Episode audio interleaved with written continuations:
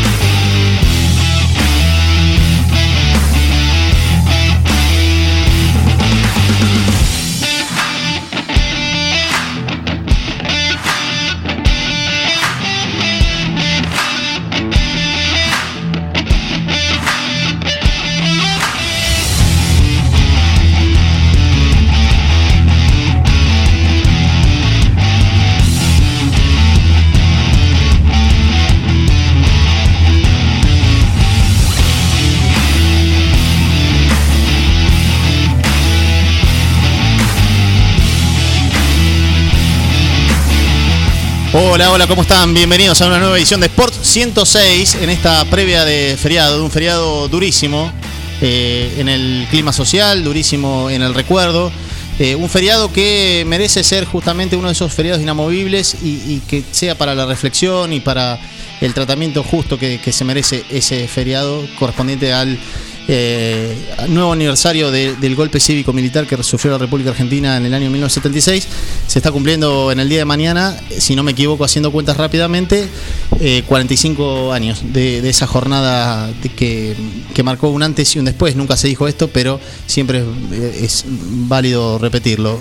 45 eh, años de una jornada que ha quedado grabada indeleblemente en la memoria de todos los argentinos y que me parece que, eh, hoy lo decía la mañana, no, no merecía eh, tener actividades deportivas programadas en una jornada así.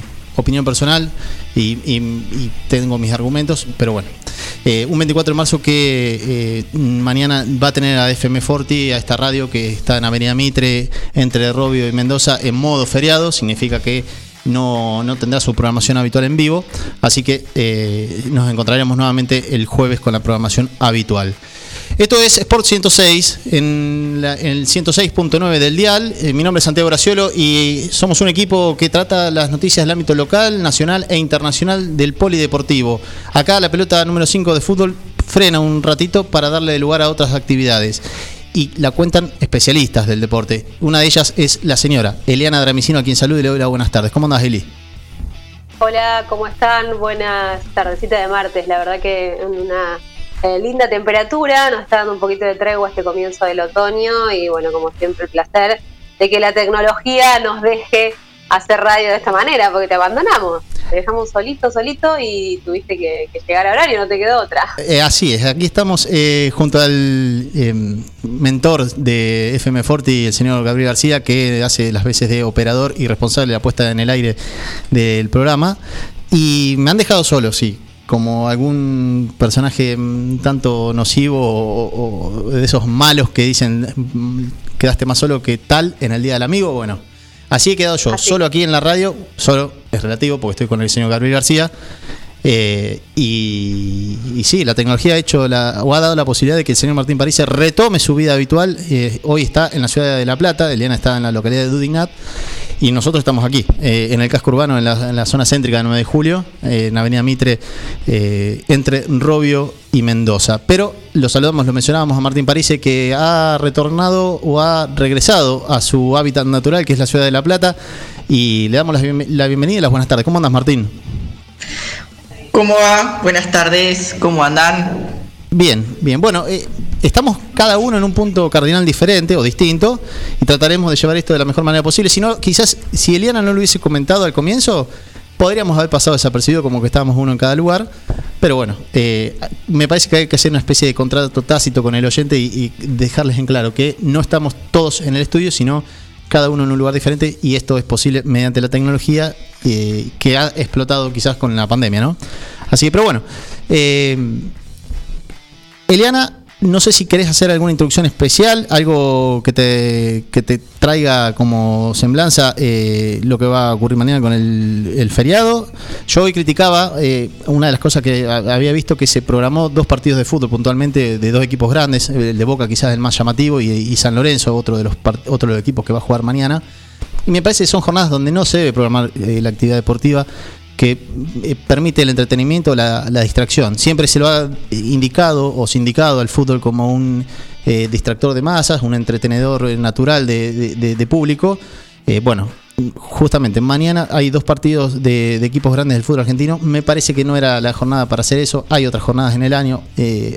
seguramente habrá alguno que me dirá, está bien, hay que dar la vuelta a la página y seguir adelante. Otro me dirá, no hay mucho margen para programar, teniendo en cuenta que hay rumores de cancelación de Copa América y de Copa Libertadores a la vuelta de la esquina y se va a comprimir más la agenda deportiva aún. Bueno, en fin, no sé si alguien quiere comentar algo y si no, ya nos metemos en la información polideportiva.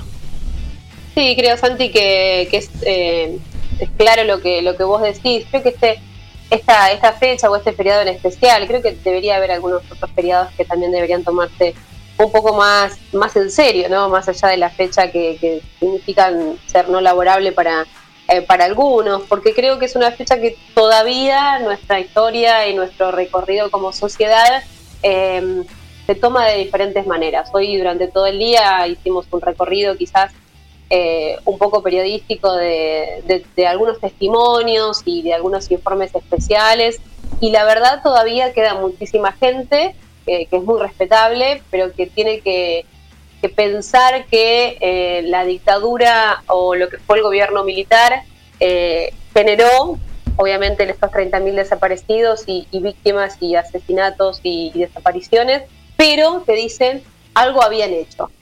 Todavía se sigue generando estas versiones.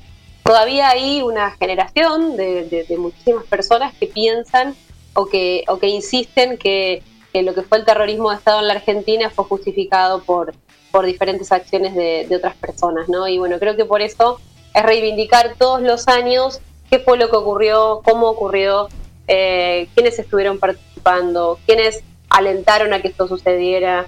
Eh, digo, tratar de que nuestra generación y las generaciones que vienen debajo nuestro puedan tener un poco en claro eh, qué es el 24 de marzo para, para la Argentina, para que no vuelva a suceder, ¿no? Para que la palabra nunca más de verdad sea nunca más.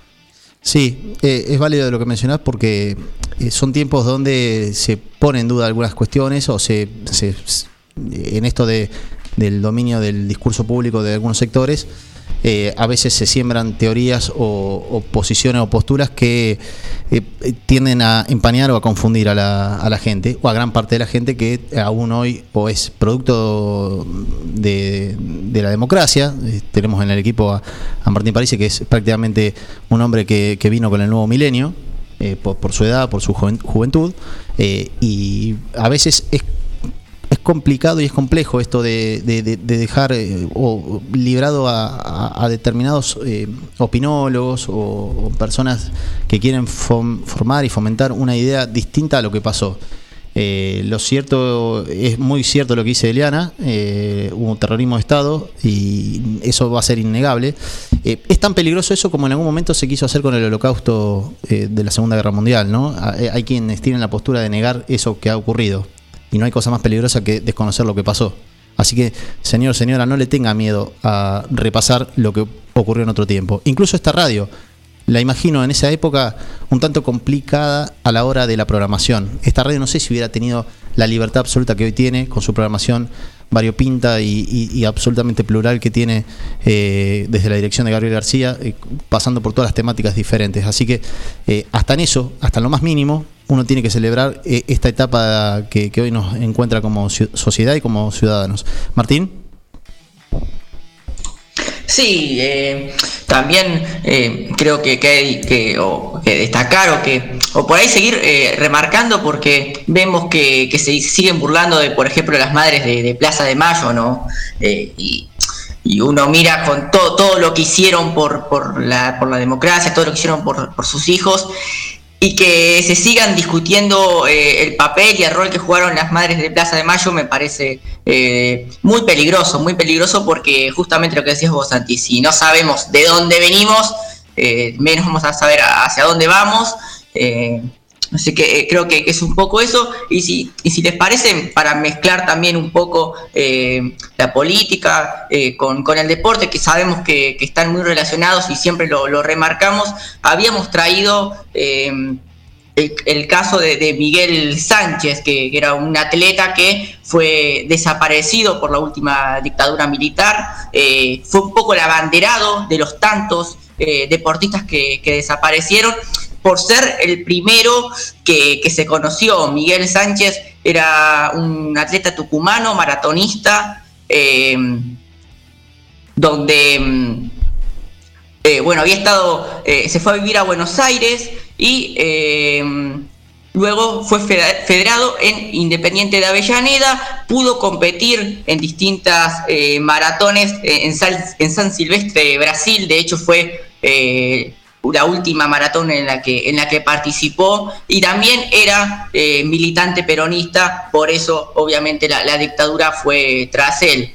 Eh, por suerte, eh, y para recordarlo, existe hoy lo que se llama la carrera de Miguel, que ya tiene más de, 20 años y, se, y, se, corre en distintos puntos eh, del país. Ahora, estos dos últimos años por la pandemia, quizás no, no tuvo tanta participación y se pudo hacer como, como solía hacerse, pero la carrera de Miguel, de Miguel se hace desde el 2000 y surgió primero en, en Italia, eh, ya que, un periodista de, la Gaceta dello Sport, un diario italiano llamado Valerio Piccione, eh, leyó una nota de, eh, del diario Clarín de Aquel Scher y de Víctor Pochat que reconstruían un poco la, la, vida de Miguel Sánchez. Entonces este periodista italiano viajó a Argentina, agarró esta historia y eh, escribió un libro. Luego, eh, en Italia, fíjense, fue la primera carrera por,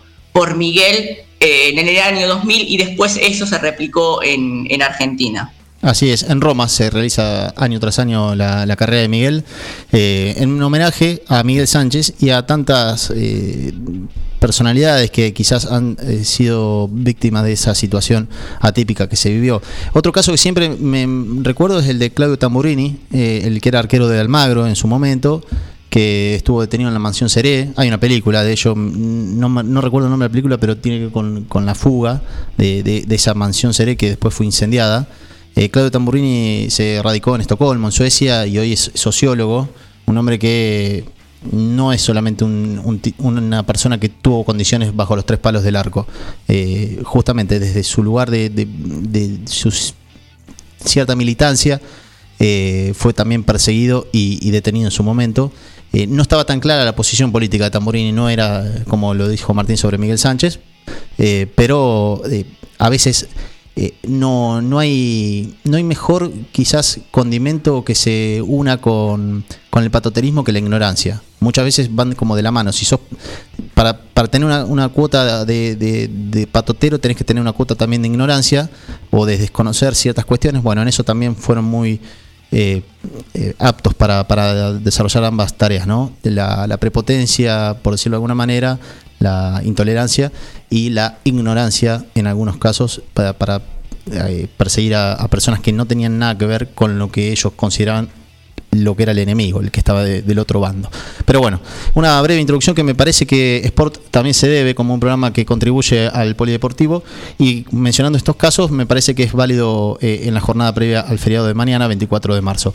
Lo cierto es que hoy son las 8 menos cuarto de la tardecita, en la ciudad de 9 de julio, 21 grados la temperatura, un clima que fue por demás de armonioso y creo que hasta lo ha celebrado la señora Eliana, eh, porque va a tener... Obviamente. Exactamente, bueno, va a tener la, continuidad de, esta temperatura, 26, 27, grados para el día de mañana. Así que. Pero hasta el fin de semana, porque viene la lluvia, ¿no? Sí, hay pronosticado a partir del jueves eh, ya probabilidades de lluvias, lloviznas, eh, viernes y sábado. Después pareciera que el domingo empieza a, a despejarse esa posibilidad, pero ya las temperaturas van a estar rondando lo, templado y no tendremos esta sensación de calidez que hoy ronda en la ciudad de 9 de julio. ¿Cómo está, bueno, cómo está el clima en Dubignada? Aprovechamos y cómo está el clima en La Plata. Eli, empezamos si querés. Acá está bárbaro, una noche, la verdad, especial para, para estar afuera, para poder seguir disfrutando, como decíamos, de este, este inicio del otoño. Me imagino que la ciudad de La Plata tendrá una temperatura un poquito más alta, eh, como siempre nos, nos, deja un poco más de, calor, pero me gustaría saber cómo, cómo está el señor Martín París ahora en nueva vida eh, solo, me imagino, ¿no? Digo, volver a, a, cocinarse, a lavarse la ropa, a limpiar, bueno, ¿cómo, ¿cómo va esa vida? ¿Extrañando? ¿Un poco o no? No, no, muy bien, muy bien. Ah, oh, muy mal, no va a poder volver usted acá. ¿eh? no vuelve, claro. Eh, me, no, me, gusta vivir solo, me gusta vivir solo. Eh, por ahora bien, ayer cociné pizza. ¿Pero usted está solo en este momento o está con compañía? Sí, no, mi hermana va a demorar la llegada, va a demorar la llegada dos semanas. O sea que mamá y papá lo llevaron hasta la puerta y lo dejaron. Sí, eh, vale aclarar que trajimos un, par de cosas, muebles y otras cosas, entonces... Pero ya, eh, se han retirado de la ciudad. Sí, sí, sí. Ya han regresado. Se, fueron ayer. Así es. O sea que anoche ya, a partir de anoche estuvo solo y, se animó a las pizzas, me decía. Sí, sí. Eh, una pizza de, de fugaceta. No, porque comí la mitad ayer y comí la mitad hoy al mediodía. Ah, ah, ah. Va a estar como toda la semana comiendo pizza. No, ahora ya tengo que volver a cocinar, así que después del programa voy a ver qué, se me ocurre. Lo vive como un padecimiento, Eli. Comenta como tengo que volver a cocinar, como diciendo. No, bueno. Ah, ahora va a extrañar, ahora va a saber lo que es bueno y después va a querer volver. Un saludo grande a Marta que seguramente, eh, seguramente nos está escuchando. se ha librado también de, de, un comensal en la mesa.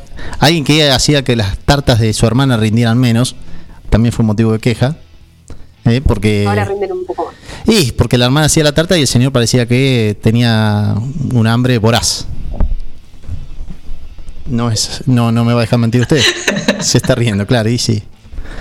Bien, más allá de este, esta distensión que tenemos y, producto también de la nostalgia que me produce estar aquí solo en la radio, extrañando al señor Martín París que me ha abandonado y se ha ido a la ciudad de La Plata, le damos comienzo quizás a, a lo que tiene que ver con el recorrido del polideportivo.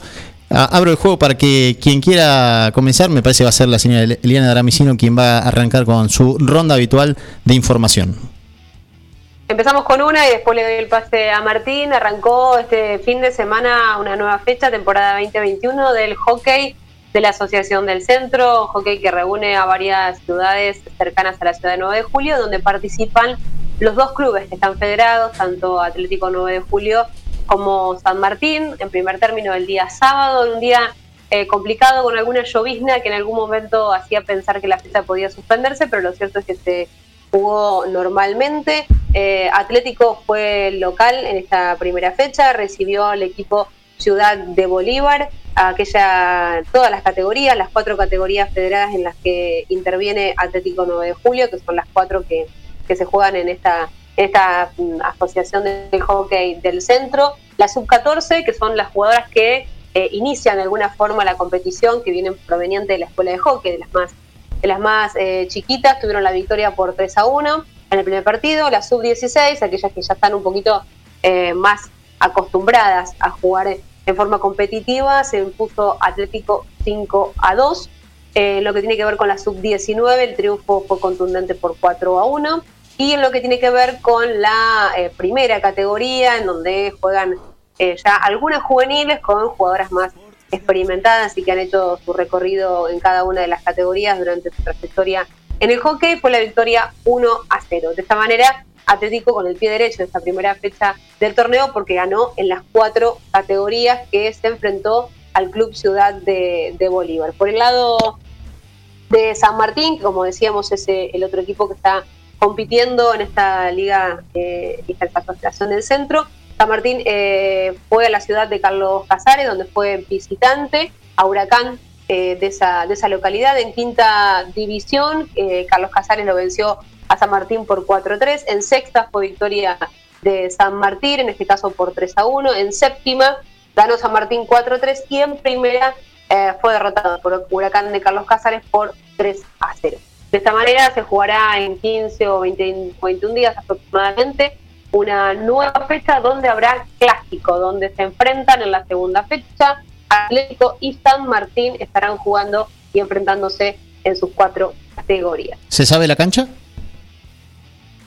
Se va a estar jugando en San Martín porque Atlético fue local en esta primera fecha, así que San Martín es el local en la próxima y estarán enfrentándose, como decíamos, en este inicio de temporada. Algo habíamos dicho en la, semana pasada, en la charla que podíamos escuchar con Walter Dafara, que es el coordinador.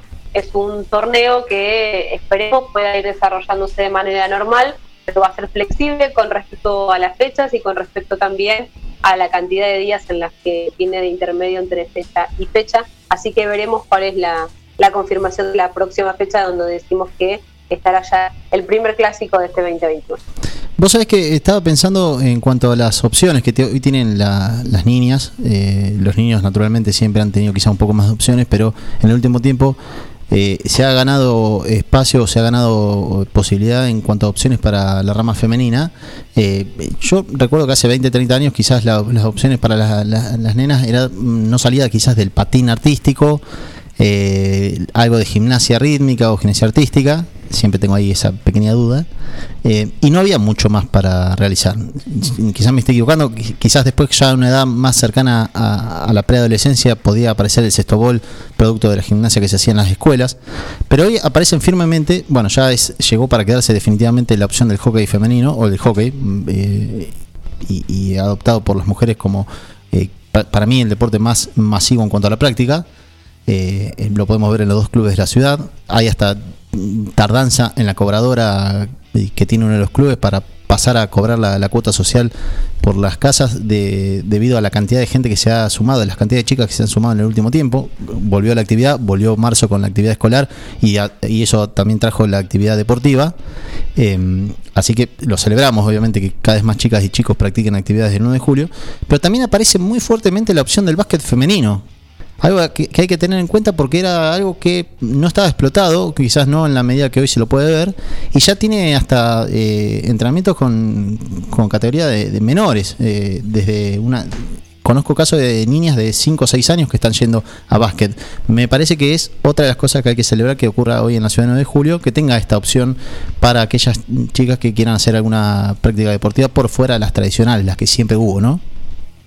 Sí, el otro, la otra semana o hace algunos días cuando eh, cubrimos una clínica de, de, que se dio en el inicio un poco de, la temporada y de los entrenamientos, eh, teníamos, digamos, el, el, video y las imágenes de lo que había pasado en ese momento y la verdad a mí me llamó muchísimo la atención de las, las chicas, no solo los, digamos, de la cantidad, sino también de la forma y de los movimientos muy, pero muy aceitados eh, que, bueno, que podían hacer en ese momento en esa clínica que, se estaba dando. Así que la verdad, como lo decís, Santi, creo que es una de las, de las disciplinas que quizás eh, menos mujeres tenía, pero lo cierto es que el, el, trabajo de Atlético 9 de Julio en básquet también ha sumado en este caso a, las mujeres y, estaremos seguramente haciendo un recorrido la semana que viene para que nos cuenten un poco eh, cómo viene desde ahí. Creo que hockey es la que reúne la mayor cantidad y el patín artístico tiene una gran afluencia eh, de, nenas también, como la elección de la, de, la, de la disciplina. Quizás quedarán todavía algunas otras opciones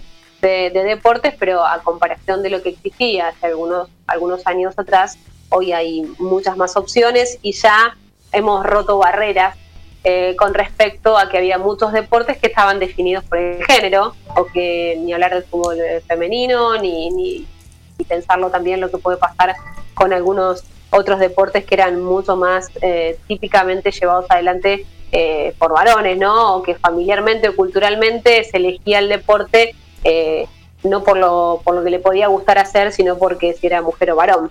Creo que en eso se ha roto bastante y sigue rompiendo estas generaciones que hacen lo que quieren y lo que les gusta y lo que, lo que tienen ganas, ¿no? Y bienvenido sea. Sí, también tienen que encontrar la suerte de tener esa opción para realizarla en la ciudad, ¿no? Pero pareciera que hay un abanico de opciones mayor a, otras épocas, ¿no?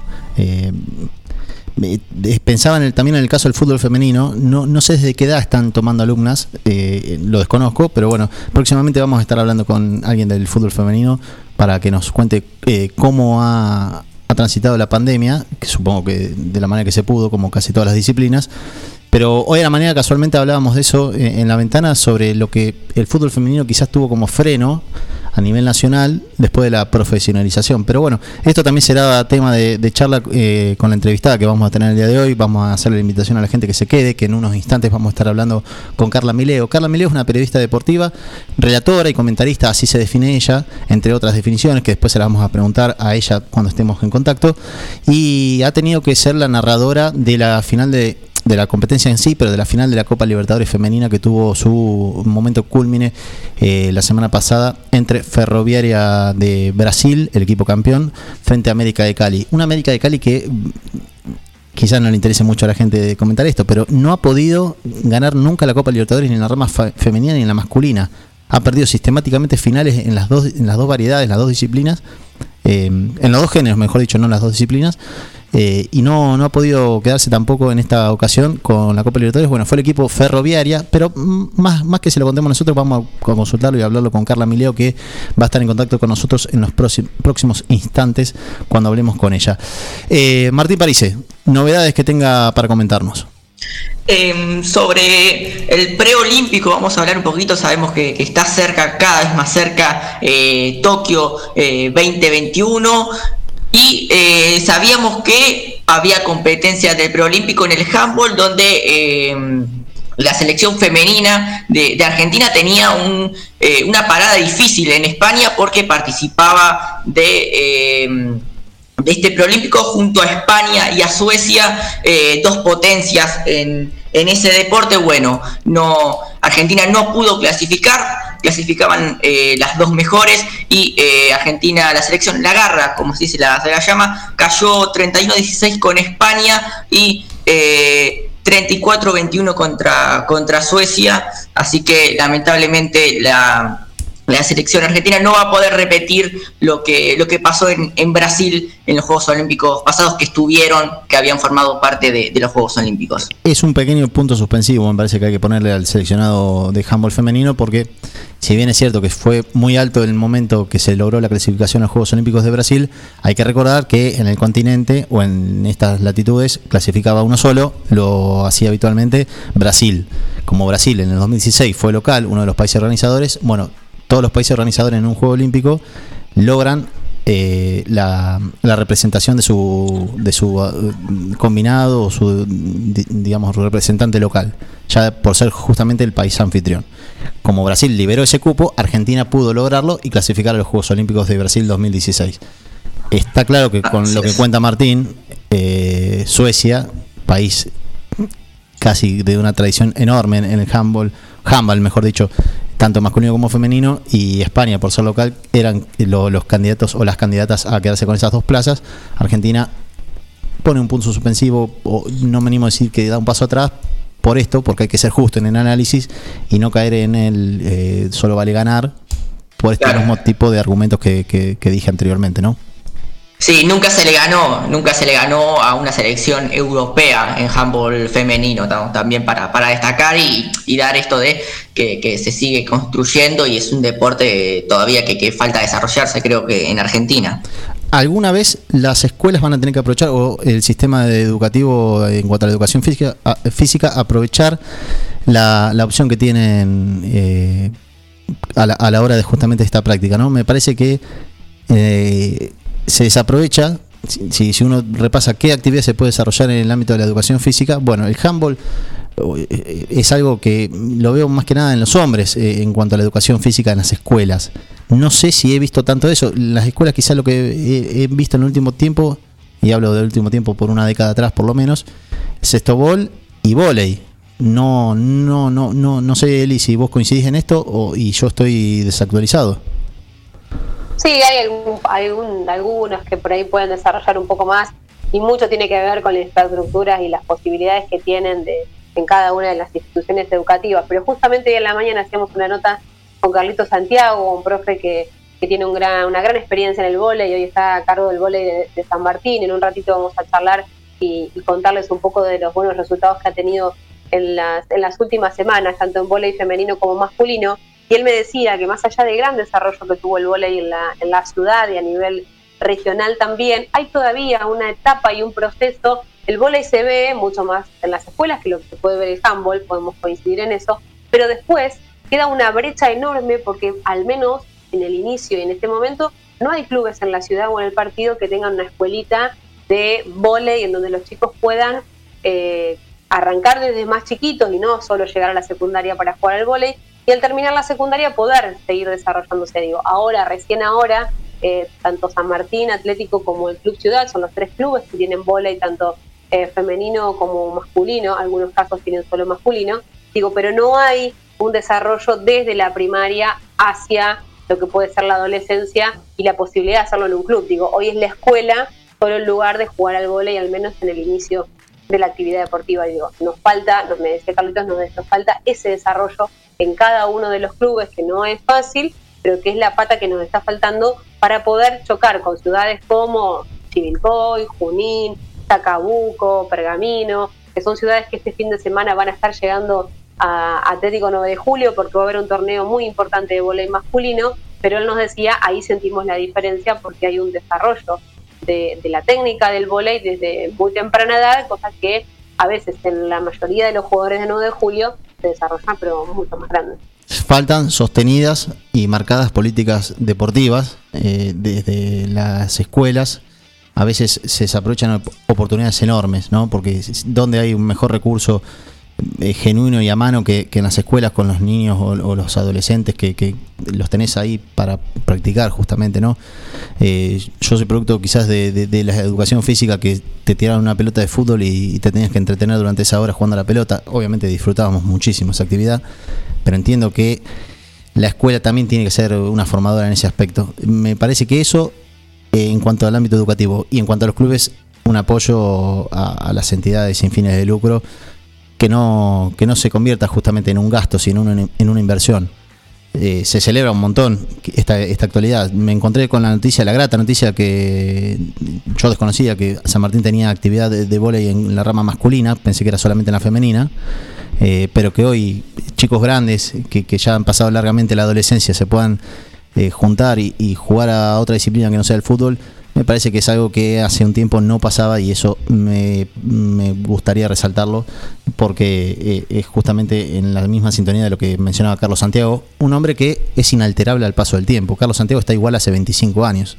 Después me gustaría... Igual y con la, igual y con la misma pasión cuando habla de volei, ¿eh? porque hoy, hoy se emocionaba cuando me decía que la verdad a él le gusta mucho que, haya el desarrollo que hay del volei hoy en 9 de julio, aunque hablábamos de las cosas que faltan como siempre y también poníamos el ejemplo con respecto a que esto que decíamos, quizás la escuela es la que desarrolla el volei en algunos momentos de, las clases de educación física, el CEF, quien por ahí ha hecho una continuación en el desarrollo de, aquellos que les gustaba que les gusta jugar al volei y en el caso del hockey fue al revés, el hockey nació desde los clubes y hoy por hoy las escuelas debieron introducirlo como, como un deporte en su mayoría porque obviamente tenían muchísimas de sus jugadoras que eran sus alumnas, digo, se dio en un sentido contrario, pero bueno, lo cierto es que tiene que ver con, con esto un poco de, conocer cuáles son cada una de las actividades y bueno, cada uno desde su lugar ir pudiendo generar redes, ¿no? Para que, para que se desarrollen aún más.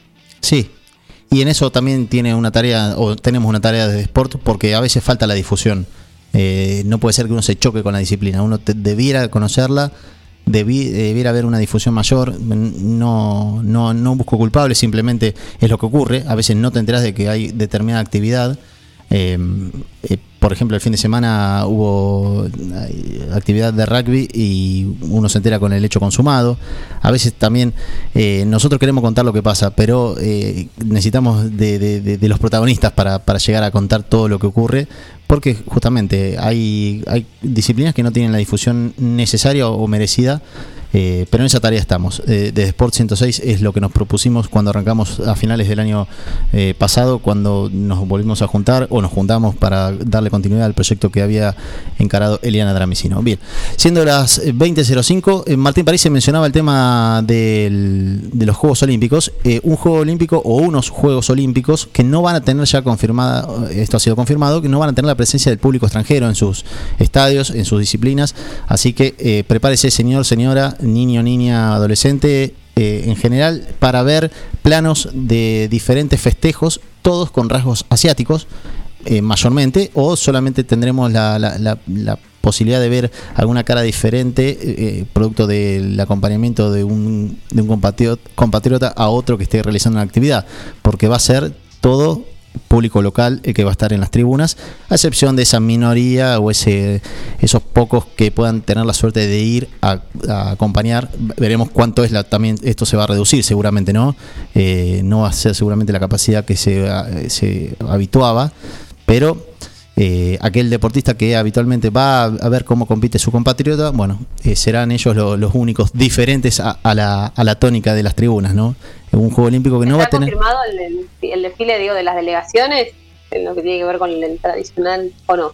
O eso también va a Eh, quedarse de lado. No estaba puesto en dudas eso, seguramente va a ser reducido en cuanto a la delegación que, eh, que o se va a tener en cuenta. Estamos hablando de un lugar que va- es al aire libre, abierto, se toman la- las precauciones del caso, pero me parece que no va a ser eh, con delegaciones multitudinarias. Sobre todo las, las potencias o los países que llegan con un desfile de, de su potencial deportivo y competitivo, como habitualmente pasa con las delegaciones del Reino Unido. Recordemos siempre que Inglaterra no participa por sí sola, sino representa bajo lo que es eh, la denominación de Reino Unido. Eh, y ahí llegan de diferentes eh, países de la isla, eh, Escocia, Gales e Inglaterra. Y el caso también de Estados Unidos, que siempre suele mandar eh, una cuantiosa eh, cantidad justamente de, de deportistas, de representantes. Así que veremos, eh, no, no tengo precisiones sobre eso, sobre la delegación de cada país a la hora del desfile de apertura, tampoco de clausura. Pero sí, eh, lo que se ha confirmado este último fin de semana es que eh, va a ser eh, con público local y no tendrá asistencia de público extranjero en los estadios de- del Juego Olímpico que tendrá Tokio 2021 como sede de, de esta cita olímpica. Bien. Si les parece, vamos en busca de la primera pausa. 20.07 de este martes 23 de marzo. 21 grados la temperatura en la ciudad 9 de julio, una temperatura más que agradable, teniendo en cuenta que se está retirando, ya ha presentado las credenciales y ha hecho el checkout eh, el verano y ya ha llegado y ha arribado con prontitud el otoño. Así que estamos transitando a una temperatura agradable en esta tarde otoñal. 21 grados la temperatura en 9 de julio, hacemos la primera pausa y a la vuelta hablamos con Carla Mileo, la relatora, la mujer que le pone voz a los partidos del fútbol femenino. ¿Quién sabe Alicia este país no estuvo hecho porque sí. Te vas a ir vas a salir pero te quedas donde más vas a ir. Es que aquí sabes el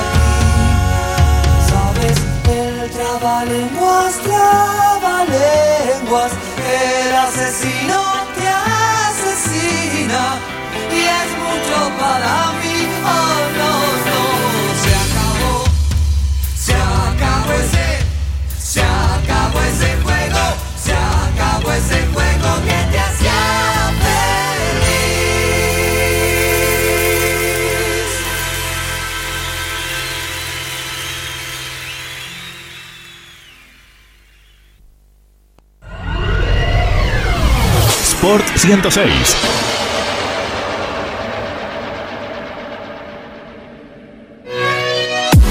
¿Te quedaste sin hora? Conoce a O'Clock, una relojería online en la que vas a encontrar una amplia variedad de modelos a precios accesibles, smartwatch y marcas exclusivas como Dakot, Tresa y Knockout. Además, podés regalarle una gift card a la persona que quieras.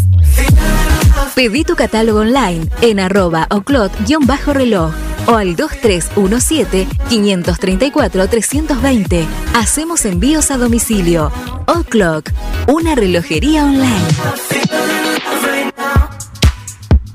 Sabemos que los animales son parte fundamental de cada familia. Por eso, en Mi Mejor Amigo te ofrecemos un servicio premium para que tu mascota tenga el cuidado que se merece. Atención clínica integral, variedad y asesoramiento en alimentación. Y una amplia variedad de accesorios para tunear y consentir a tu compañero de cuatro patas. Encontranos en Santa Fe 516 o por teléfono al 2317-521-440. Mi mejor amigo, una segunda casa para tu mascota. Carnes frescas, el laque. Lo mejor en atención, precio y calidad. Carne de cerdo, vaca, cordero y pollo. Embutidos, achuras, milanesas y demás elaborados. Carnes el laque. Avenida Bedia y Alcina. De lunes a sábados de 8 a 13 y de 17 a 21 horas. El laque. Eco Wash 9 de julio. La experiencia de tener tu vehículo mejor que nuevo. Lavado al detalle y estética vehicular. Limpieza con productos ecológicos, de tapizados, pulido, lavado de motor sin agua. Pedí tu turno al 15 40 26 86 o al 15 57 84 96. Sarmiento 1343. Eco Wash 9 de julio. Tu vehículo mejor que nuevo. Almacén y roticería que parezca estancia. Abierto y comidas todo el día. Minutas, platos elaborados, toda la variedad de bebidas y super promos diarias. Delivery 2317-515-873. Avenida Agustín Álvarez 1112, Casi Salta. Almacén y roticería que parezca estancia. Todo listo para comer.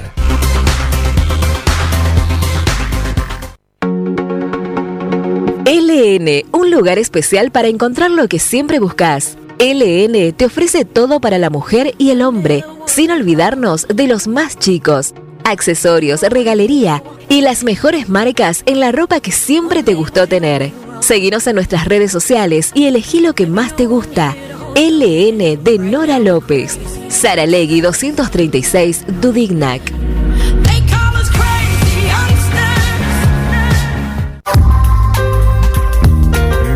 Doctor Cristian Lorenzoni.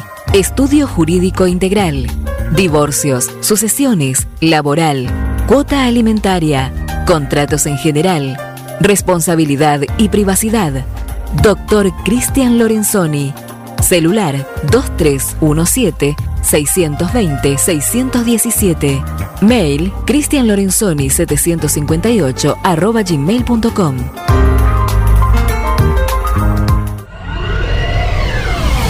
Sport 106.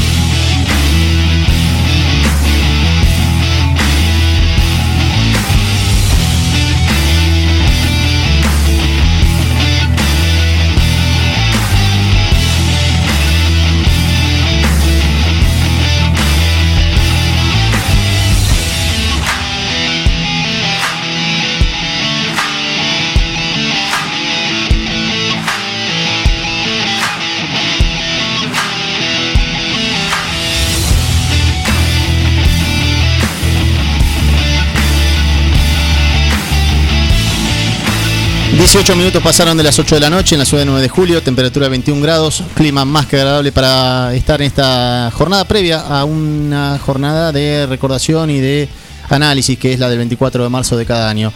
www.forti40fm.com.ar Los WhatsApp son 517609, 517609 y si no el teléfono fijo 524060, 524060, aquel que se quiera comunicar porque vamos a tratar justamente con alguien que eh, quizás le quiera hacer alguna consulta, alguna pregunta, así que los invitamos a participar. Están eh, del otro lado de la línea ya esperándonos Carla Mileo, eh, que es justamente la, en el último tiempo quizás alguno la pueda tener de la narradora de lo que fue la Copa Libertadores femenina en su versión que tuvo como sedes la cancha del Deportivo Morón y el estadio de Vélez, el José Malfitani.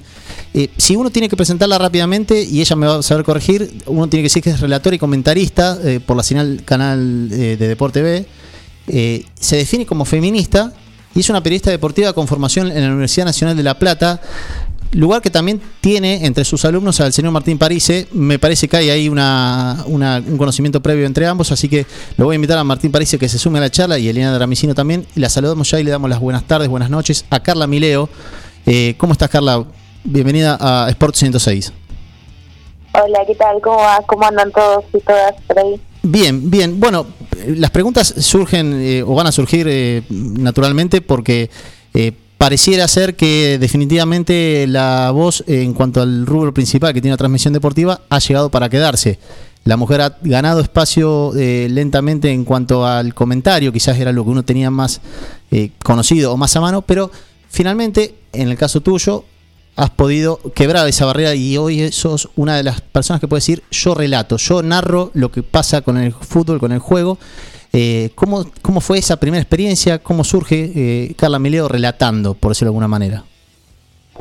Bueno, sí, eh, la verdad es que hace poquito empecé, en realidad hace un año y medio, que fue la primera transmisión y es algo que, siempre destaco, bueno, es una, una pregunta recurrente, eh, siempre destaco que yo antes de relatar no me había imaginado, no lo había practicado, no era algo que con lo que soñaba, porque me parece importante también destacarlo, porque eh, no había mujeres relatando en lugares visibles cuando yo estaba comentando o haciendo campo de juego. Para mí el rol era como ese y el relato era algo muy lejano, no sé, los únicos comentarios así que se me cruzaban podían ser como, uy, qué difícil debe ser o, o demás. No me había formado tampoco académicamente eh, para el relato. Y después una, una tarde llegó la propuesta del medio para el que trabajaba, un medio partidario de, de un y ahí fue cuando hice el clic y, me di cuenta que sí podía hacerlo. Eh, y bueno, después de eso me empecé a formar, empecé a practicar y, y se dio de otra forma, pero la verdad es que lo destaco porque, nada, es importante saber que eh, si no hay mujeres en lugares visibles relatando o cumpliendo cualquier otro rol dentro del periodismo deportivo y dentro de los medios de comunicación, es muy difícil que haya otras que se animen o haya otras que digan, che, es un lugar que puedo ocupar. Eh, entonces, nada, por eso también siempre lo destaco. Surge medio como una propuesta más ajena que, algo interior, pero eh, al final se dio y bueno, me gustó mucho el lugar también y por eso lo seguí ejerciendo. Eh, a ver, eh, varias cosas ya me han surgido, digamos. ¿No, no tenías un, espejo donde mirarte o no tenías alguien a quien eh, de alguna manera seguir? Porque más allá, y seguro que has tenido, por ser alumna de la Universidad Nacional de La Plata, a Viviana Vila, corregime si no es así. Sí. Bueno, es alguien que ha hecho bandera sobre el tema del comentarismo deportivo en radio y en televisión, muy agredida, muy hasta cuestionada, denostada en muchos momentos por su solamente por ser mujer y en esto me hago cargo de lo que digo porque he, tenido la suerte de compartir alguna jornada laboral con ella y lo que decía no era muy diferente a lo que podía decir un periodista varón pero bueno eh, en, no hay quizás ámbito más conservador que el fútbol eh, cuestan eh, los cambios, cuesta trascender eh, y, bueno, a, Viviana le ha costado muchísimo. Pareciera ser que ha sido fructífero todo, todo ese camino recorrido, después han venido otras y siguen viniendo otras que, por suerte lo pueden hacer, pero claro, eh, es lo que decís vos, no había eh, o no tenías mucho en quién mirarte, eh, uno siendo varón quizás eh, de chiquito miraba o escuchaba a Víctor Hugo Morales, aprovechamos y mencionamos que está internado Víctor Hugo Morales por una neumonía bilateral causada por el coronavirus, así que un saludo grande al maestro eh, Víctor Hugo Morales, eh, que, está atravesando esta difícil situación, pero más allá de esta situación, eh, era difícil también motivarse a decir, bueno, quiero ser como tal. y más por lo que contás, vos no lo hacías. Y uno, yo tengo la sospecha de que el relator es alguien que va eh, ju- jugando a ser relator en algún momento de la vida. Que, que con diferentes circunstancias o diferentes momentos juega a narrar algo o a, contar algo, a, hacer las veces de relator. Eh, yo no tengo la condición de ser relator, entonces no, no, me, no me visualizo eh, narrando algo así rápidamente como lo hacen los relatores. En el caso tuyo decís que directamente ni siquiera habías practicado que surge la posibilidad con Brando de Adrogué, que era una transmisión de radio. Sí, hacíamos radio y éramos tres, estaba el relator, el comentarista y yo hacía campo de juego. Eh, teníamos como esos roles asignados en cada transmisión y bueno, una tarde el relator avisó que el próximo fin de semana no podía ir, le ofrecieron al comentarista antes eh, relatar, el comentarista dijo que no, eh, y después bueno, me ofrecieron a mí y yo me mandé más de, de cara dura que otra cosa, la verdad, porque como yo te digo, no tenía una formación, no era un lugar que, que yo miraba para mí y creo que para muchos, y todavía lo sigue siendo, eh, lo más natural, lo más normal era eh, prender una transmisión y escuchar a un varón, a un hombre relatando. Entonces era como que una mujer era muy disruptivo. Eh, sin embargo, dije que sí, acepté y bueno, fueron varios días de estarme pidiendo ayuda a compañeros relatores que conocía. Eh, la verdad que después lo que hice también, lo hice mucho de, de tanto consumir fútbol, también un poco tenía eh, la idea de qué tenía que hacer un relator, una relatora y con eso me sirvió para la primera, pero el año pasado me formé académicamente en la facultad en el curso de, en el seminario de relato y comentario deportivo y bueno, ahí ya tenía otra base, después la experiencia un poco fue haciendo que, que cada vez me sienta más segura, pero la verdad es que la primera vez que lo hice, las primeras dos o tres veces, porque fueron tres partidos seguidos, eh, lo hice más con lo que sabía de, escuchar, de ver y de consumir fútbol que con una formación previa que yo tenía de, no sé, de práctica o de, de haber estudiado. Carla, eh, te tengo que consultar por, por esa jornada donde tuviste que, eh, digamos, reemplazar al comentarista que había faltado oportunamente. Eh, hay un, un partido después de ese, seguramente. Hubo, vinieron partidos eh, siguientes o transmisiones siguientes a esa. Y debiste volver a tu lugar habitual, al campo de juego. ¿O te- ¿qué, qué pasó con esa, esa chance? eh, si fue algo, una oportunidad que llegó para quedarse. No, cuando, eh, cuando yo relaté ese partido quedaban después dos más para que termine el año y termine eh, el torneo, después estaba el parate de verano, eh, así que hice los tres partidos relatando. Mi compañero me apoyó un montón y estuvo de acuerdo con él hacer campo de juego para que yo relate. Entonces, nada, hicimos ese cambio durante esos tres partidos y después empecé a trabajar para otros medios en donde ya estaba como, como relatora eh, directamente. Ajá. ¿Y qué pasa con Carla Mileo hoy? Que ya ha tenido un rodaje, que ha tenido una participación mm, eh, notoria en cuanto a las transmisiones de Deporte B. Y bueno, quizás alguno, eh, le- el hecho que más pueda destacar tiene que ver con lo que fue la Copa Libertadores Femenina. Bueno, eh, para mí la Copa fue una, obviamente, eh, más allá de que sea la Copa Libertadores y un certamen internacional, eh, más allá de eso fue para mí un aprendizaje también porque no había relatado en televisión hasta, hasta esta Copa, eh, había muchas cosas nuevas y, y cosas a las que adaptarme, también aprendí un montón, agarré otro ritmo que quizás al haber empezado, yo empecé en 2019 a relatar, a fines de 2019, eh, y nunca tuve el ritmo que tuve ahora en la Copa. que tuve muchos partidos seguidos y en todos era la relatora, eh, entonces era como mi rol fijo y po- podía permitirme eh, hacer algunos cambios de transmisión, de una transmisión a otra, corregir lo que yo notaba que estaba mal o lo que incluso también me, me decían, che, fíjate si podés, eh, me, diré esto, no sé, tipo correcciones de afuera que eh, yo las tomo muy bien y siempre intento aprender. Así que tener rodaje durante dos semanas, tres, eh, fue para mí además un aprendizaje porque eh, nada, crecí, yo creo que desde la primera transmisión a la última crecí muchísimo. Eh, y eso es gracias a que, bueno, hubo un- una decisión de ponerme a mí como la relatora fija y eso te da la ventaja de, de poder corregir sobre la marcha muchos errores y llegar mejor. Obviamente que por delante tengo mucho más que aprender, pero ya poder tener la experiencia de una Copa Libertadores en la televisión y que hayan sido tantos días, tantos partidos también, eh, para mí es un, es un golazo. Eh, Carla, voy a ser justo con mis compañeros. eh, tengo muchísimas consultas para hacerte, pero vamos a invitar a alguien que también ha, eh, desde, desde la Pampa Húmeda ha, eh, hecho su lucha para, para ganarse un lugar en las transmisiones deportivas. Ella es Eliana Dramicino. Es una compañera que también en su momento, a, a- a su magnitud, a su manera, eh, fue una de las primeras mujeres que tengo, eh, al menos yo el conocimiento, que estuvo en las transmisiones deportivas en la ciudad. Eh, Eli, corregime si no es así. y te invito a que te sumes a consultarle lo que quieras a Carla Mileo, que es quien está con nosotros conversando en Sport 106.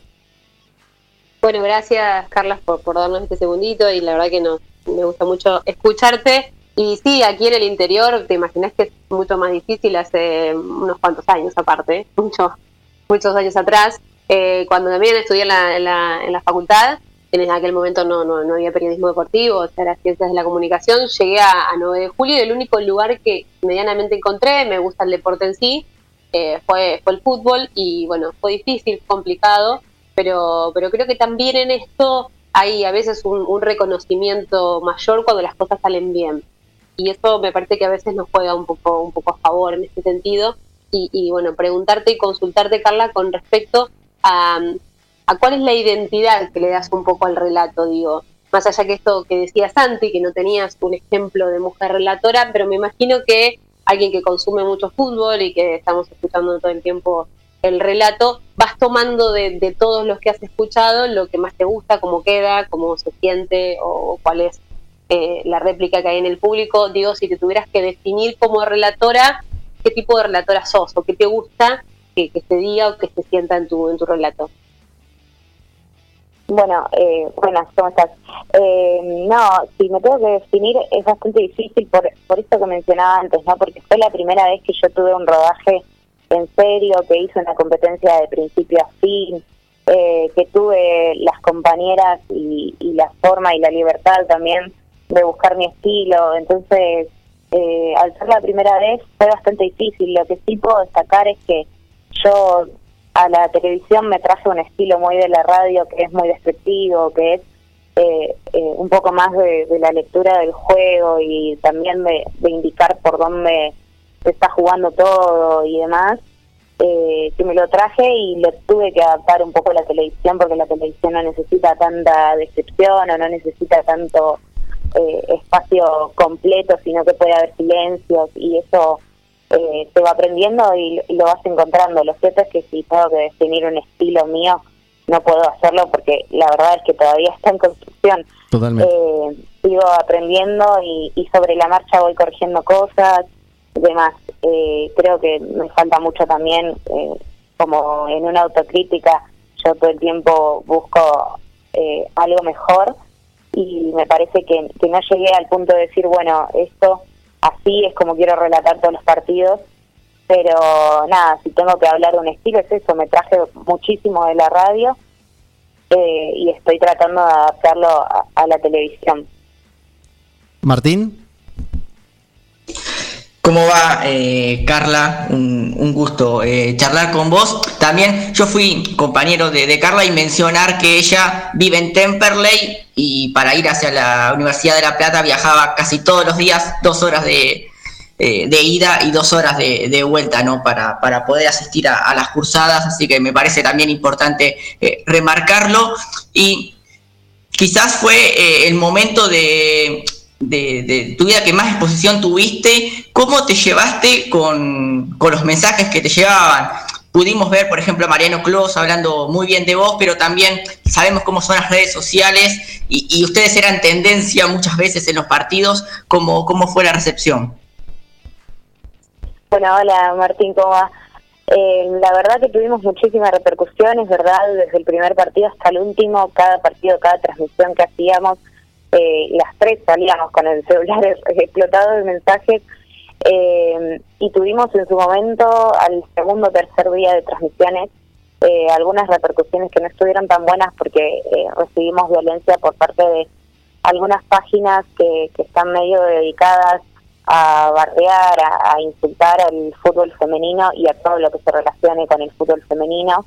Eh, nada, es un espacio súper resistido, eso creo que me parece me parece que está de más eh, destacarlo, pero eh, al ser tan resistido el fútbol como deporte para las mujeres, tiene esto, ¿no? Cuentas, tiene eh, cuentas anónimas que se, con millones, con miles de seguidores eh, que se dedican a bardear y, nada, a denigrar la disciplina. Y bueno, esas mismas cuentas fueron las que nos hicieron llegar mensajes bastante violentos y bastante heavy. Eh, digo, una cosa es la crítica que las tres la podemos aceptar, yo desde mi lugar la acepto, que me digan, que no me gusta cómo relatás, o che, fíjate porque esto no está tan bueno, y eso lo acepto, pero la verdad es que recibíamos violencia directamente, insultos, eh, y fue al segundo o tercer día de transmisión, eh, pero bueno, se ve que habíamos hecho ruido y había llegado que, que estaban transmitiendo la Copa Libertadores por primera vez en la televisión y esa noticia a esa gente no le gustó mucho, pero nada, sabemos que son cuentas falsas y que eh, no tienen mucho objetivo, entonces eh, por más de que la violencia no nos gustó y la pasamos un poco mal, eh, intentamos después no darle mucha importancia y seguir con los mensajes buenos que la verdad que fueron un montón y yo no dejo de sorprenderme nunca cuando la gente se toma un tiempo para escribirme. personalmente me parece algo como súper loco porque tampoco es lo que espero, o sea, yo no espero que la gente me escriba para para felicitarme, pero lo hacen y yo soy más que agradecida con, con la gente que lo hace y siempre intento leer, contestar y, y demás para que sepan que nada, cuando la buena onda llega, eh, obviamente que hay que agradecer. Así que superamos la, la barrera de la violencia que recibimos gratuitamente, bloqueamos todas esas cuentas y, nos quedamos con lo bueno, que fue un montón, la verdad. Sí, lo que es lamentable, digamos, es cierto que muchas de las cuentas son eh, o anónimas o de dudosa eh, titularidad, pero, lo que es lamentable es que el, sentimiento que en ellas expresan muchas veces es eh, sincero o es el que esa persona tiene para emanar. Eso es lo lamentable, que, se tomen el trabajo de, desacreditar o denostar a alguien que está haciendo una tarea que solamente no te gusta a vos, pero a un montón de gente sí y lo que me parece que destacás es que tiene que ver con el hacer ruido, ¿no? Que cuando, eh, si hay ruido es porque algo está pasando. Y ahí es donde hay, hay un terreno, me parece, ya ganado de cara al futuro. Y ese futuro, ¿dónde te, te, lo imaginás? ¿Dónde te, te posicionás? ¿Qué, ¿Qué, esperanzas o qué eh, deseos tenés para, para, lo que viene? Porque sos muy joven, hay que, hay que mencionarlo. Esto también esto se ha avanzado y hoy no es ningún pecado preguntarle la edad a una mujer. Así que te pido, por favor, que nos indiques qué edad tenés para tamaño logro que has logrado eh, en cuanto a la carrera de, radiofónica, ¿no? Perdón, radiofónica no, de, de relato deportivo. Bueno, tengo 21 años eh, y nada, por delante lo único que espero con respecto a las transmisiones es poder seguir creciendo y aprendiendo. Eh, también más allá del relato, bueno, siempre comenté, hice campo de juego y eso lo sigo desarrollando. Eh, comenté la primera C en diciembre y enero para Deporte B también. Entonces mi, mi idea es poder seguir trabajando esto para poder seguir creciendo y con esto que mencionaba antes, encontrar una identidad del relato, encontrar también una forma en la que yo me sienta cómoda y en la que pueda decir, bueno, hoy estuve contenta con la transmisión, con cómo me salió.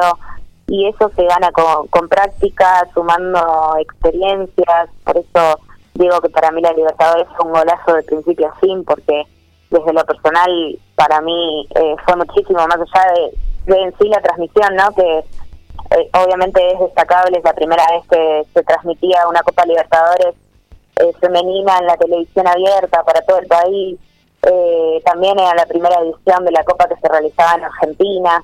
eh, más allá de todo eso, desde lo personal el aprendizaje me sirvió muchísimo y de cara al futuro la verdad es que lo que busco es eso, poder seguir trabajando esto, que haya espacios, que haya lugar en donde yo pueda seguir desarrollando mi, los relatos como mi trabajo. Me pareció, mencionaste algo de la, final de la primera C, en Cancha Quilmes fue eso, ¿no? Entre Doc Sud y no me acuerdo ahora del otro equipo. Mm, Si, si me ayudás con eso, eh, era, era por las instancias finales de, la temporada pasada del ascenso a, la B Metro. eh, y ahí casi pasé por alto. que, claro, eh, ya había una presencia femenina en cuanto a- a la dupla, pero ahora me estoy anoticiando o dando cuenta que vos fuiste la relatora en esa jornada o fuiste la comentarista. Fui comentarista de todo el torneo de la C en Deporte B, desde el principio hasta el final. Sí, la final fue Doc Sud, Deportivo Merlo, que ascendió a Deportivo Deportivo. Merlo. Ahí está. Eh, pero estuvimos también en la anterior final donde donde ascendió Cañuelas, que tenía bueno un partido eh, como desempate, digamos, por el primer ascenso con Real Pilar. Eh, nada, sí, hice comentarios durante todo el torneo y eso también fue una experiencia para mí más que enriquecedora porque, bueno, nunca había hecho televisión, era la, la primera vez que hacía transmisiones en televisión. Me tocó desde el comentario y me ayudó muchísimo también para crecer. ¿Y qué viene en el corto plazo, digamos, en los próximos fines de semana? ¿Qué, qué, ¿Con qué transmisiones estás? ¿Con qué proyecto periodístico te vas a encontrar? Bueno, intentamos ahora eh, activar transmisiones de fútbol femenino en 221 Radio, la radio de La Plata, eh, de fútbol femenino del torneo local. Eh, arranca este fin de semana, así que mientras se pueda eh, vamos a contribuir ahí y después con respecto a, a Deporte B y, y la primera C y demás, estamos todavía eh, viendo cuáles son las próximas transmisiones que tenemos para ver qué se puede hacer también. Te, te consulto por el tema de la disciplina. ¿Solamente con el fútbol te ves de narradora, de, relatora o, te animarías a, otras, a otros deportes? Porque Deporte B es una pantalla que tiene quizás eh, otras disciplinas eh, al aire. Sí, la verdad es que yo el, estilo y, y el consumo mío es más por el fútbol, pero el otro día justamente pensaba, ¿no? Que quizás eh, podía hacerlo con volei, quizás podía hacerlo con handball. Son como las otras dos disciplinas en las que me veo, porque son las que más he consumido también a lo largo de mi vida, entonces un poco le tengo el ritmo al relato. Nunca probé, debería hacerlo, eh, pero nada, pensaba eso. Igualmente sí, mi, mi consumo y mi trabajo siempre va por el fútbol, por un tema de que es lo que más me gusta, lo que más disfruto también. Está hablando con Sport 106 Carla Mileo, quien es eh, la relatora de la señal Deporte B, que fue la que puso eh, la voz a la final entre Ferroviaria de Brasil y América de Cali. La escuchamos a ver de fondo cómo relata. Libertadores, Copa arriba y el grito, el festejo de todas las jugadoras, de todo el cuerpo técnico, compuesto en su mayoría por mujeres, y la alegría del conjunto brasileño que festeja, celebra y así vive la consagración de esta Copa Libertadores, Saúl. Sí, con emoción, con emoción. Ahí se pasan la copa entre ellas. Ahora, si no me equivoco, está por sostener la, la arquera. Carla Mileo que le daba paso a su compañera Agustina Vidal y quien también eh, estuvo con ella en la transmisión fue Ivana Rodríguez. Eh, ¿Alguna de las tres fue contactada o ha sido de alguna manera, eh, han averiguado por sus condiciones para sumarse a alguna de las señales deportivas que, están en el ámbito de lo privado? Que, que no tienen que ver quizás con las señales eh, con mayor eh, aporte estatal como es Deporte B.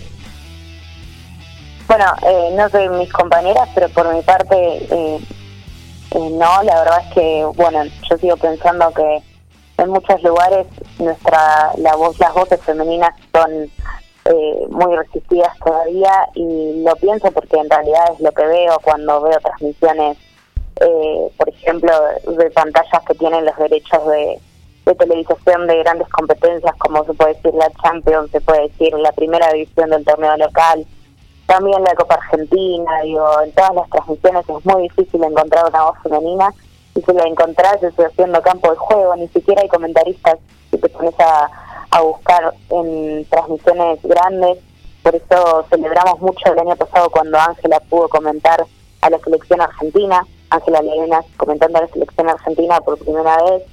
Eh, porque es difícil también, incluso hoy, 2021, y ya viendo relatoras, comentaristas, campo de jueguistas, mujeres, es difícil todavía encontrar voces femeninas, entonces me parece que todavía sigue habiendo una gran, una gran resi- resistencia y por eso también celebramos el otro día cuando, bueno, Mechi Margalot eh, se sumó a relatar para, para ESPN eh, y nada, porque eso va a traer atrás eh, grandes cambios, me parece, y, y también debe haber sido un quiebre para que cada vez haya más mujeres eh, en competencias donde lo normal es escuchar a hombres, ¿no? Sí, Uno, Bueno, eh, pero eso te quería Viviana consultar. Vila- Perdón, pero te quería consultar por lo de Mechi Margalot. ¿Sentís íntimamente o te lo han hecho saber que eh, quizás han- ustedes son los responsables de ese, de ese cambio en la pantalla de ESPN? Eh, que de alguna manera la semilla eh, que ustedes sembraron en Deporte B haya germinado en ESPN? Porque me parece que no es casual que después de la repercusión que tuvo la transmisión con tres mujeres en la final de la Libertadores de Deporte B, a los 15 días o a la semana arranca E ESPN poniendo una relatora en la. Si bien es la Liga de Holanda, no deja de ser una de las ligas que tiene derecho a la señal eh, ESPN. Y Mercedes Margalot, una ex leona, eh, que hasta hace poco lo único que hacía era presentar noticias, no, no, no quitándole méritos ni, ni bajándole el precio, simplemente era una de las que presentaba las noticias en, en el noticiero de la señal. Casualmente a los pocos días arranca relatando. Digo, casualidades o causalidades, ¿en algún punto vos sentís que algo tuvo que ver lo de ustedes? Eh, la verdad es que yo, yo soy consciente de, que el lugar que nosotras ocupamos, eh, cumpliendo con una transmisión 100% femenina por primera vez en la historia en la, en la televisión de nuestro país, obviamente que, que no es poca cosa, eh, aunque me, me cuesta mucho hablar de mi trabajo como algo disruptivo, de que lo fue, eh, y espero que, que- bueno, que si sigue trayendo esa, ese tipo de repercusiones, de que haya cada vez más mujeres relatoras, y que puedan ocupar esto que te digo, ¿no? Espacios que normalmente están ocupados por hombres hace años eh, y que cuesta muchísimo llegar hasta eh, ingresar a una transmisión de, de esas ligas que yo te mencionaba, que donde todo es varones, varones, varones. Eh, nada, si sigue trayendo esas repercusiones, me parece que eh, nuestra nuestra participación en la, en la Copa Libertadores ahora, eh, la verdad que fue más que valiosa y espero que lo haya sido. No sé si, si fue por nuestro ruido que Mechi está ahí, eh, también hay mérito de ella para, para conseguir ese trabajo, pero si sigue siendo así, que, que se replique en muchos lugares, eh, nada, la verdad que estaría buenísimo y de mi parte obviamente que estaría muy contenta. Quiero hacerte una consulta y nuevamente le doy paso y los hago participar a, mis compañeros, a Liana y a Martín. Eh, en tu cuenta de Instagram, en, las redes sociales que tenés, eh, en un momento veo fotos eh, con marcado activismo femini- feminista eh, en la lucha que atravesó quizás todo el año 2020, en lo que fue la, la ley para la despenalización del aborto, entre otros temas, seguramente estás al tanto de un montón de cuestiones y problemáticas que atraviesa el género hoy en día.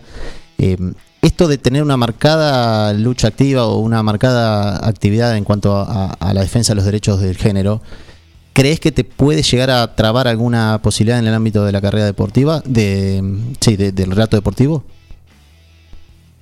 Sí, bueno, por mi parte entiendo que hay también como, así como hay una resistencia a las voces femeninas, hay una resistencia a la militancia en general eh, por fuera del, ámbito de lo privado, en, en lugares como las grandes cadenas o, o los medios hegemónicos, digamos, no se, no se acepta mucho que, haya voces que hagan ruido, que militen causas por fuera. Eh, soy consciente de eso, no sé si me va a traer problemas o no.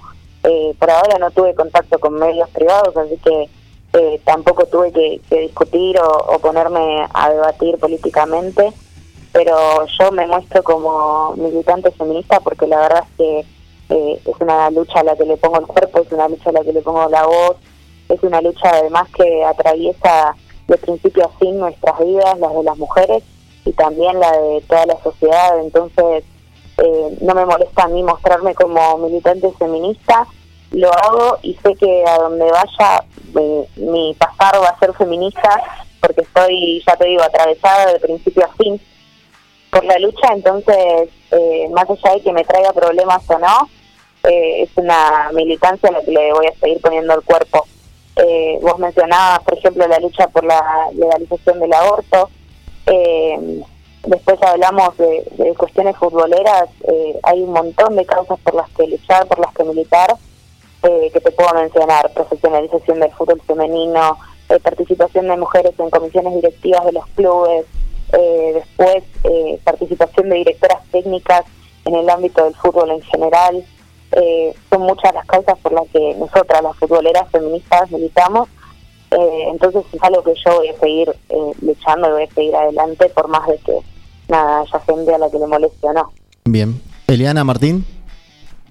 Eh, sí, la verdad que estábamos en silencio porque es muy interesante escucharla y cuando dice poner el cuerpo, hay que poner el cuerpo para, para relatar, para entrar a las canchas de fútbol, para estar cerca de, de los jugadores, de los vestuarios, en donde todo es masculino y en donde una veces y muchas veces no pasa los mejores momentos por diferentes cuestiones, pero trata siempre de ser lo más profesional posible. Entonces digo, cuando ella dice esto, me imagino que hay un montón de situaciones que ha tenido que vivir a lo largo de, sus diferentes transmisiones, eh, haciendo campo de juego, haciendo relator, un poco lo que nos contaba también a través de las redes sociales y, demás. Así que nada, me parece que es súper interesante agradecerle a Martín que, que hizo el nexo para que te podamos escuchar y que bueno, que continúes en esto, creo que falta muchísimo todavía, ojalá el proceso sea mucho más rápido de lo que esperamos, pero la verdad es que es duro, es complicado, hay también algunas cuestiones que, que nosotros como mujeres debemos eh, quizás eh, generar, que a veces los espacios hay que ganarlos y, y a veces nos, o esperamos que, que nos los den y no, no es así, pero bueno, creo que, que el ejemplo tuyo y el ejemplo que cada una pueda sembrar desde cualquier lugar eh, me va a servir y, mucho. Así que nada, desearte simplemente que, que lo que venga sea todo, todo bueno y que sigas luchando frente a estos hombres estamos rodeadas, pero bueno, eh, siempre tratamos de lograr lo que queremos. Bueno, gracias. Sí, eh, mi, mi premisa, digamos, es seguir poniéndole el cuerpo a cada espacio, por más chico, por más grande que sea, eh, que logramos conseguir, que logramos conquistar y que podemos ocupar, hacerlo con responsabilidad para poder seguir creciendo cada una y que después se vengan muchísimas más. Martín. Agradecerle a, a Carla por, por esos minutos que, que nos dio, la verdad que estuvo fantástico poder, poder escucharla, así que ojalá que, que podamos hacerlo eh, pronto y bueno, un, un fuerte abrazo, te mando Carla.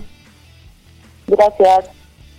Carla, para el final simplemente te quiero consultar eh, en algo que tiene que ver generalmente con, con los cierres de las entrevistas, pero eh, en este me parece que es más pertinente que nunca.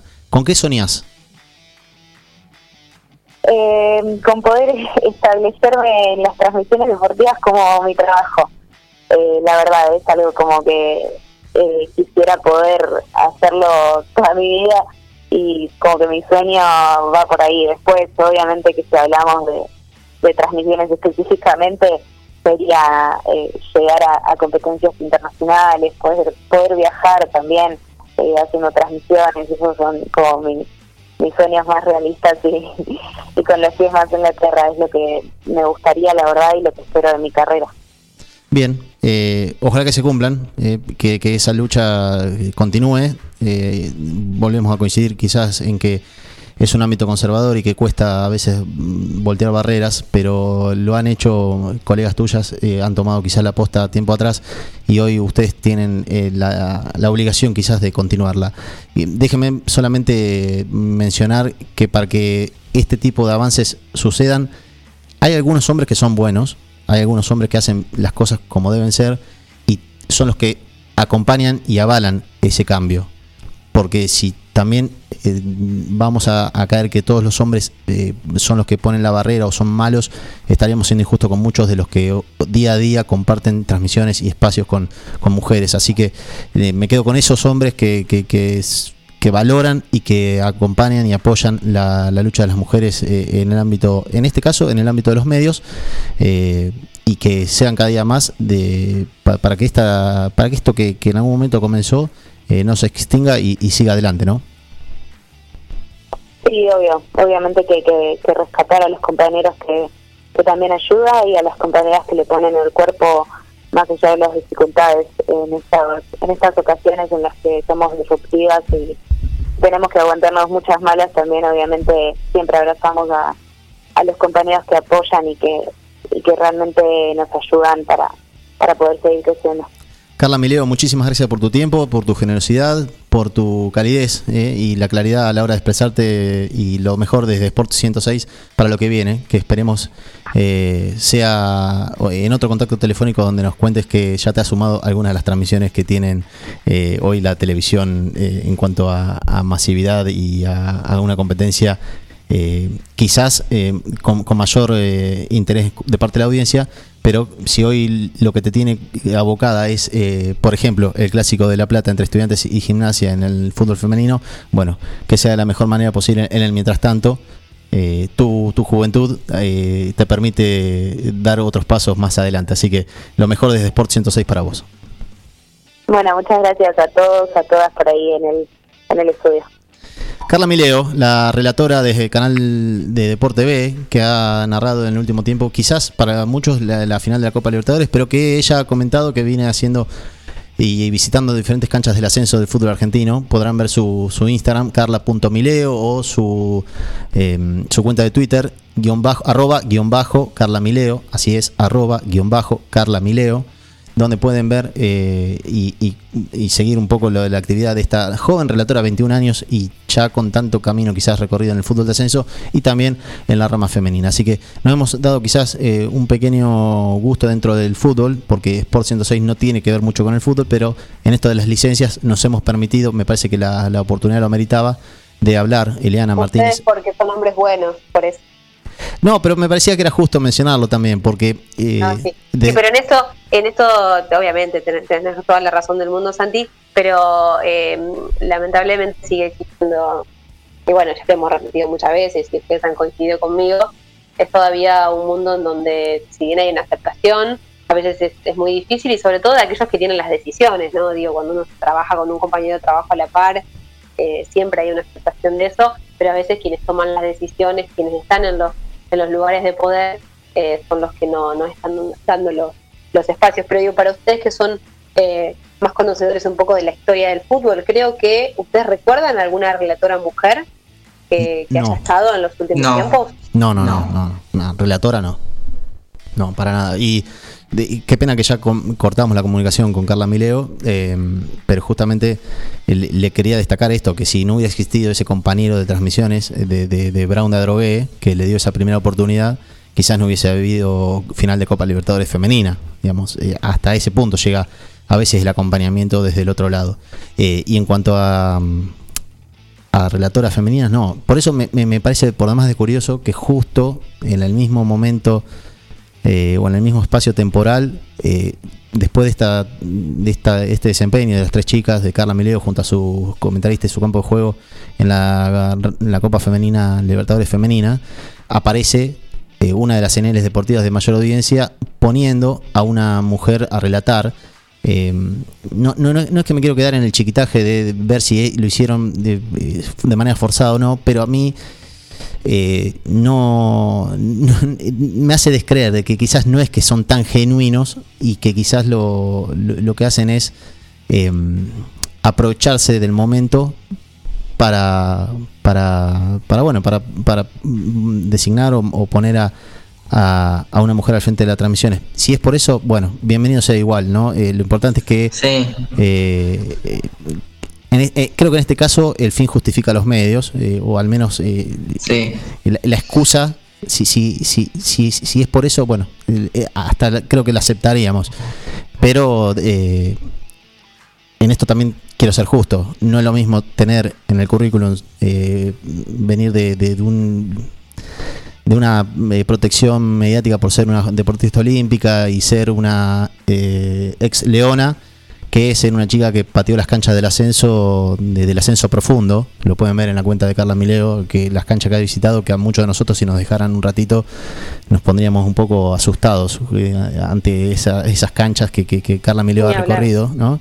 Eh, entonces a veces me parece que hay que ser ju- justos en el análisis. Si es si es por, por, por acompañar los tiempos que corren, bueno, eh, al fin de cuentas lo que importa es que también ESPN ha sumado a, su, a sus transmisiones una voz femenina y Mercedes Margalot ha relatado el último fin de semana un partido del Ajax de Holanda, así que lo celebramos también en una pequeña un pequeño avance también que o pequeño o gran avance dep- depende cómo se lo pueda medir Pero bueno, quería hacer eh, un análisis total de la situación. ¿Por qué surge esto de Margalot eh, relatando un partido de fútbol de la Liga Holandesa? Sí, hace una. Creo que el año pasado o el anterior eh, escuchaba a Ángela Lerena que, bueno, que decía un poco eso, que eh, quizás eh, no confiaba en la generosidad de, de- algunos, ¿no? Y, lo llevo, puede ser ESPN o mismo la, la Conmebol, que, claramente me parece que vio un negocio en el fútbol femenino y, y lo, está, lo está usando. y bueno, también creo que que, que vale la o, o- o no no importa no ver bueno a ver eh, por qué lo hicieron o si son buenos o no sino aprovecharlo aprovecharlo ser como pragmáticos en ese sentido y eh, si hay más voces femeninas bueno bienvenido sea. Eli, Creo que, que en esto tiene que ver con las opciones, ¿no? lo, lo hemos hablado siempre y yo creo que la mujer no tiene que tener su lugar por ser mujer, sino por, por ser profesional y por destacarse en lo que, en lo que hace eh, en, cualquiera de los rubros de, la vida. Así que me parece interesante que pueda haber opciones, quien quiera tener un- la, la- o escuchar un relato en radio o en televisión de la voz de una mujer, lo puede hacer, digamos. Hoy es bastante complicado y más difícil, pero lo cierto que lo que vos mm, destacás, que tiene que ver con ESPN, tiene que ver con que es Messi y Margalot, digo, porque, a ver, el sentido de nuestro análisis debería ser eh, que debería haber estado Carla en ese lugar. Bueno, es Messi Margalot que está ahí porque es Messi Margalot. Después podrá eh, estar bien o, hacer bien o, mejor o mal las cosas ahí frente, frente a la cámara, pero lo cierto es que es porque es una ex leona, tiene su lugar, eh, como no lo tiene mm, miles de, periodistas deportivas que, están tratando y golpeando puertas todo el tiempo para, para poder tener un lugar o mostrarse en algún momento.